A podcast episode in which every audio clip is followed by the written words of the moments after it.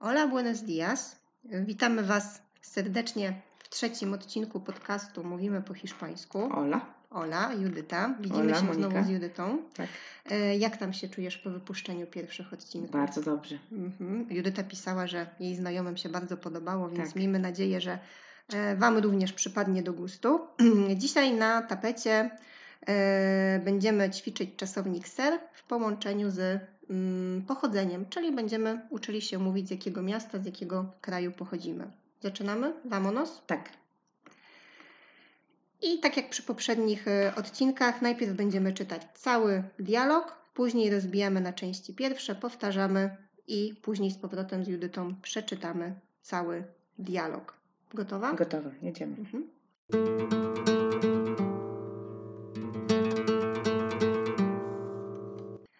Buenas tardes, Buenas tardes. yo soy Mónica y usted, Mi nombre es Judita. ¿De dónde es usted?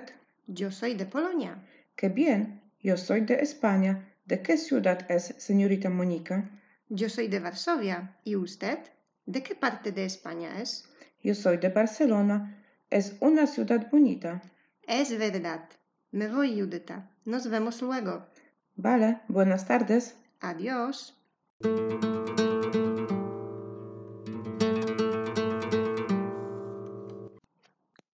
No dobrze, zatem rozbijamy dialog na części pierwsze. Na początku e, witamy się z poznaną osobą. Buenas tardes. Buenas tardes. No i tak jak obiecywaliśmy, e, są kolejne zwroty na dzień dobry. Mm, Buenas tardes Hiszpanie używają po godzinie 14, e, czyli od obiadu albo po obiedzie, tak naprawdę.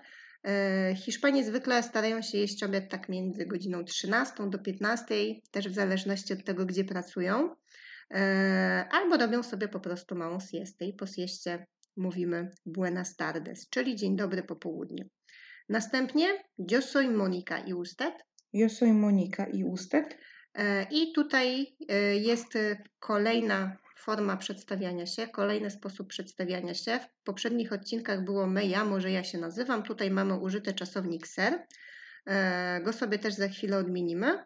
E, I po prostu mówimy jestem Monika, jestem Judyta, tak jak po polsku używamy czasownika być. Później mamy mi nombre es Judyta, de donde es usted. Mi nombre es Judita. ¿De dónde es usted? Mhm. I tutaj jest jeszcze jeden sposób na mówienie, przedstawianie swojego imienia. Mi nombre es. Po polsku by to brzmiało po prostu moje imię jest. Moje imię to Judyta. Mi nombre es Judyta, mi nombre es Monika. I Mhm. pojawia się tutaj też pytanie na pochodzenie. De donde es usted? I Czyli Judyta to skąd jest... pani pochodzi? Tak, i to jest pytanie formalne czy nieformalne? No formalne. Formalny. Bo usted. Tak, tak. I tutaj pojawia się odmieniony czasownik ser w trzeciej osobie, być jako s.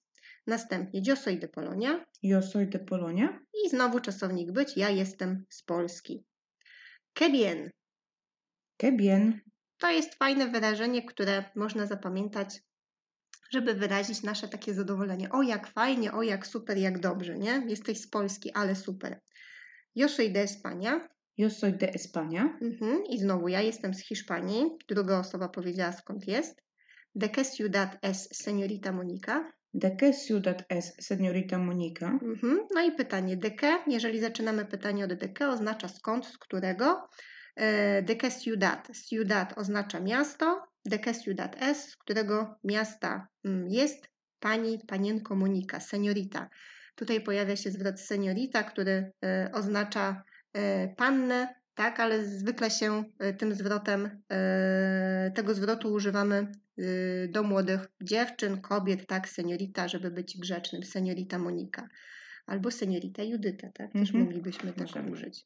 E, natomiast, żeby e, powiedzieć mm, pani e, bądź pan, tak oficjalnie, e, żeby było grzeczniej, możemy użyć przed imieniem zwrotu don albo donia. Don Mhm. dla facetów, na przykład don Roberto albo donia Judyta, tak? Mhm. Jeżeli e, jest to już jakaś dojrzała osoba albo chcemy być bardziej grzeczni. E, I następny, następny fragment, Yo soy de Varsovia. Yo soy de Varsovia. Mhm, jak łatwo się domyśleć, Warsowia to będzie miasto jakie? Warszawa. Dokładnie. I usted, de qué parte de España es? y usted de qué parte de España es? Mhm. I tutaj pojawia się zwrot, którego się uczyliśmy na poprzednich e, lekcjach. Usted jako zwrot na pan, pani. De qué parte, z jakiej części? De España es, czyli z jakiej części Hiszpanii pani, pan jest. Yo soy de Barcelona. Yo soy de Barcelona. Mhm. Jestem z Barcelony, pięknego miasta. Es una ciudad bonita. Es una ciudad bonita. Mhm. No i tutaj e, mamy określenie miasta Barcelony, że jest bardzo piękne, tak? W Meksyku częściej byśmy zamiast bonito powiedzieli lindo. To jest też określenie na kogoś ładnego, coś ładnego, pięknego. E, I dalsze fragmenty. Es verdad? Es verdad. Tak, to prawda. Es verdad. Jak chcemy przyznać komuś rację, możemy też użyć zwrotu z czasownikiem ser. Es verdad. E, Me voy, Judyta. Me voy, Judyta. Mhm. E, I tutaj mamy zwrot, jeżeli już chcemy skończyć konwersację, bo się gdzieś spieszymy, mówimy już idę, muszę iść, me voy i możemy dodać czyjeś imię. Me voy, Judyta. Mhm. E, Nos vemos luego. Nos vemos luego. Mm, I mamy tutaj kolejny zwrot na pożegnanie. Nos vemos luego, czyli widzimy się później. Tak, Mhm. luego oznacza później. Mhm. E, Vale, buenas tardes. Vale, buenas tardes. Bale to takie hiszpańskie ok, dobra, bale. Oni na wszystko mówią bale, bale, bale. Buenas tardes, czyli znowu się żegnamy zwrotem Mhm. dobry, dzień dobry po południu. E, I adios, Cześć, do widzenia. tak, cześć, do widzenia, takie żegnaj. Adios jest takie na pograniczu neutralnego i formalnego. E, No dobrze. I jeszcze chciałam e, dodać, że mm, zwrotów formalnych buenas tardes, buenos dias można używać zarówno na powitanie, jak i pożegnanie. Z nieformalnymi jest troszkę inaczej, bo są inne jak się witamy, inne jak się żegnamy, natomiast buenos dias, buenas tardes spokojnie można mówić na początku konwersacji, jak i wtedy, kiedy się żegnamy.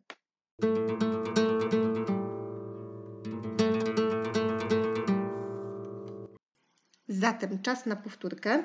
Będziemy po kilka razy, e, po kilka razy powtarzać każdy zwrot, tak abyście mogli sobie je dobrze przyswoić. Zaczynamy. Buenas tardes. Buenas tardes. Buenas tardes. Buenas tardes. Buenas tardes. Buenas tardes. Yo soy Monika i usted. Yo soy Mónica. ¿Y usted? Yo soy Monika i usted. Yo soy Mónica. ¿Y usted? Yo soy Monika i usted. Yo soy Mónica. ¿Y usted? Mi nombre es Judyta. Mi nombre es Judita. Mi nombre es Judyta. Mi nombre es Judita. Mi nombre es Judyta. Mi nombre es Judita. ¿De dónde es usted? ¿De dónde es usted? ¿De dónde es usted? ¿De dónde es usted? ¿De dónde es usted? ¿De dónde es usted? Yo soy de Polonia. Yo soy de Polonia. Yo soy de Polonia. Yo soy de Polonia. Yo soy de Polonia. Yo soy de Polonia. ¡Qué bien! ¡Qué bien! ¡Qué bien! ¡Qué bien! ¡Qué bien! ¡Qué bien! Yo soy de España. Yo soy de España. Yo soy de España. Yo soy de España. Yo soy de España. Yo soy de España. Yo soy de España. Yo soy de España. ¿De qué ciudad es, señorita Mónica? ¿De qué ciudad es, señorita Mónica? ¿De qué ciudad es, señorita Mónica? ¿De qué ciudad es, señorita Mónica? ¿De qué ciudad es, señorita Mónica? ¿De qué ciudad es, señorita Mónica? Yo soy de Varsovia. Yo soy de Varsovia. Yo soy de Varsovia. Yo soy de Varsovia. Yo soy de Varsovia. Yo soy de Varsovia. ¿Y usted? ¿De qué parte de España es? ¿Y usted de qué parte de España es? ¿Y usted? ¿De qué parte de España es? ¿Y usted de qué parte de España es? ¿Y usted? ¿De qué parte de España es? ¿Y usted de qué parte de España es? Yo soy de Barcelona. Yo soy de Barcelona. Yo soy de Barcelona. Yo soy de Barcelona. Yo soy de Barcelona. Yo soy de Barcelona. Es una ciudad bonita. Es una ciudad bonita. Es una ciudad bonita. Es una ciudad bonita. Es una ciudad bonita. Es una ciudad bonita. Es verdad. Es verdad. Es verdad. Es verdad. Es verdad. Es verdad. Me voy Judyta. Me voy Judyta. Me voy Judyta. Me voy Judyta. Me voy Judyta. Me voy Judyta.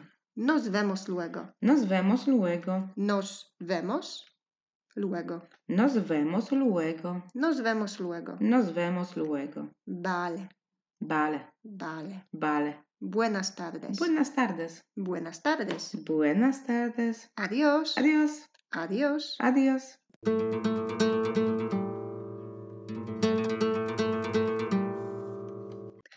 Dobrze, nauczyliśmy się, zatem powtarzamy jeszcze raz cały dialog. Judyta, Gotowa. zaczynamy. Dobrze. Buenas tardes. Buenas tardes. Yo soy Mónica y usted. Mi nombre es Judita. ¿De dónde es usted?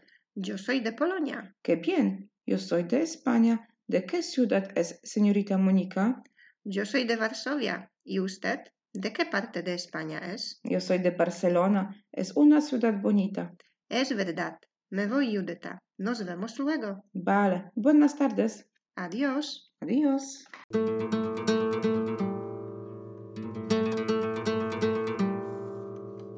No i myślę, że w tym odcinku jeszcze na koniec warto mm, powiedzieć coś więcej o czasowniku ser, bo jest to, Czyli być. czyli być, dokładnie Judyta. E, To jest jeden z podstawowych czasowników, którego się uczy na początku, natomiast dla Was, żeby był on w takiej przystępnej formie, to go odmienimy tylko przez pierwsze trzy osoby, Liczby pojedynczej. liczby pojedynczej, tak. Mhm. Potem będziemy działać z innymi, natomiast dzisiaj wystarczą nam trzy. Ja, ty, on, ona w hiszpańskim to jest kolejno. Ja, jo, Mhm. mhm. E, ty, tu i on to będzie el, Mhm. e, ona, eja Mhm. i tak jak się w dialogu uczyliśmy pan, pani, usted. I po kolei yo soy, ja jestem. Yo soy. Yo soy, Yo soy. yo soy, Yo ja soy. jestem, ja jestem. Tu eres, Tú eres. ty jesteś. Tu eres, Tú eres. tu eres. Tú eres. Mhm. I dalej usted es, Usted es. usted es, Usted es. usted es. Usted es. pan, pani jest. Na razie fajnie sobie odmieniać czasownik być razem z osobami, tak żeby było łatwiej Wam się przyswoić do tych odmian. Natomiast później używanie jo, tu, usted jest opcjonalne. Można tego użyć w ramach podkreślenia, ale nie jest to konieczne. Czyli po prostu można mówić soy Monika, tu eres de Varsovia, yo soy Polako i tak dalej, i tak dalej. No i myślę, że Jeszcze L i E Eja. tak, L i Eja jako trzecia osoba. Czyli Dokładnie. też S, tak? Też S, L, LS, i Eja. mhm. Mhm. L, Eja, usted, tutaj damy S. No i to chyba tyle na dzisiejszy Tak. odcinek. Jeżeli Vale. ktoś chce, to zachęcam do odsłuchania jeszcze raz, aby się dobrze utrwaliło. A my widzimy się w następnym odcinku, już wkrótce. Nos vemos. Nos Adios. vemos. Adiós.